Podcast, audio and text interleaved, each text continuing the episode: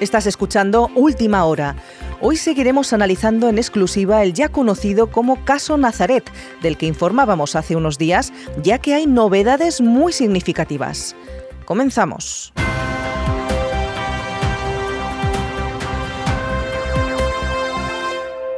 Al cuestionable juicio y crucifixión de Jesús de Nazaret se suma ahora el extraño suceso de la desaparición de su cuerpo.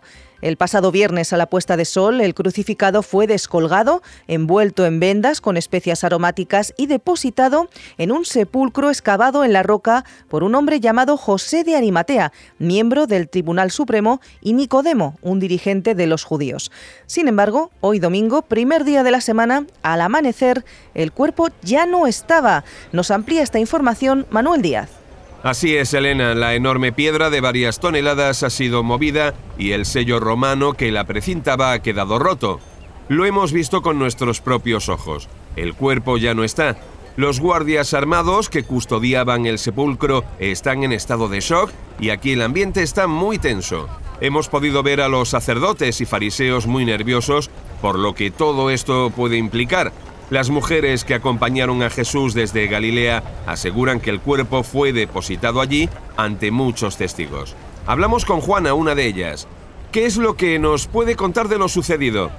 Pues con María, Salomé y otras mujeres habíamos preparado especias aromáticas para ungir el cuerpo de Jesús hoy por la mañana. Pero al llegar hemos visto una luz muy intensa, como un relámpago. Y un ángel nos ha dicho que Jesús ya no estaba ahí, que había resucitado así como Él nos había dicho que pasaría. ¿Resucitado? ¿Y qué han hecho entonces? Al principio nos hemos quedado un poco asustadas, pero hemos ido corriendo a darles la noticia a los discípulos. Pedro y Juan han venido hasta el sepulcro y han visto lo mismo que nosotras. Mire, aquí están. Ellos mismos se lo pueden decir. Sí, al principio no nos lo podíamos creer. Nos parecía una tontería, una auténtica locura. Pero decidimos acercarnos hasta aquí y compruébelo usted mismo. La tumba está vacía. Yo corro más rápido que Pedro y he llegado primero al sepulcro. He visto las vendas y estoy totalmente seguro de que realmente Jesús ha resucitado. Pero, ¿creen que eso es posible? Que sí, que sí, que lo hemos comprobado. Lo hemos visto con nuestros propios ojos. El cuerpo de Jesús no está en la tumba y nadie ha podido mover esa piedra sin que los guardias se dieran cuenta. Así que ahora nos vamos a contárselo a los demás. Se tiene que enterar todo el mundo. Pues tal y como pueden escuchar nuestros oyentes, aquí se vive un momento de nervios y excitación ante este suceso sorprendente. A ver, a ver, eh, viene por ahí María Magdalena, otro de los testigos eh, que esta mañana ha visitado la tumba. Mm, María, María, eh, ¿puedes dedicarnos unos minutos? perdón, ¿está llorando? Sí, pero de alegría. Está vivo, el maestro está vivo. La veo muy segura con su afirmación. Claro que estoy segura. Estaba junto al sepulcro llorando y mis ojos estaban tan cegados por las lágrimas que no le reconocí. Pero escuché su voz y supe que era él. Está vivo, ya no tengo miedo. ¿Quiere decir que ha visto a Jesús de Nazaret? Sí, era él. Me habló directamente. Ni ángeles ni resucitados. Lo que ha ocurrido es simple y llanamente un robo.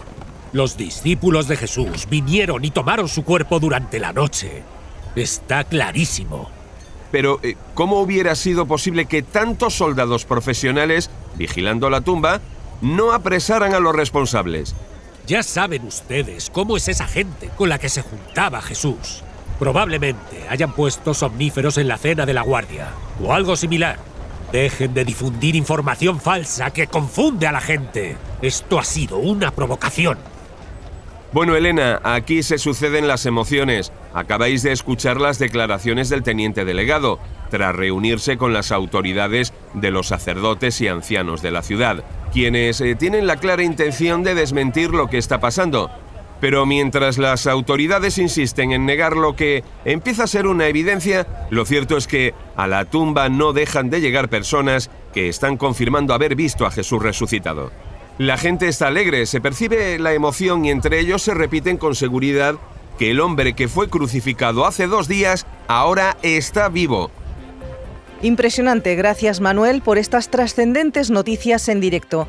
Finalizamos este informe especial sobre la, ahora ya podemos afirmarlo, resurrección de Jesús de Nazaret.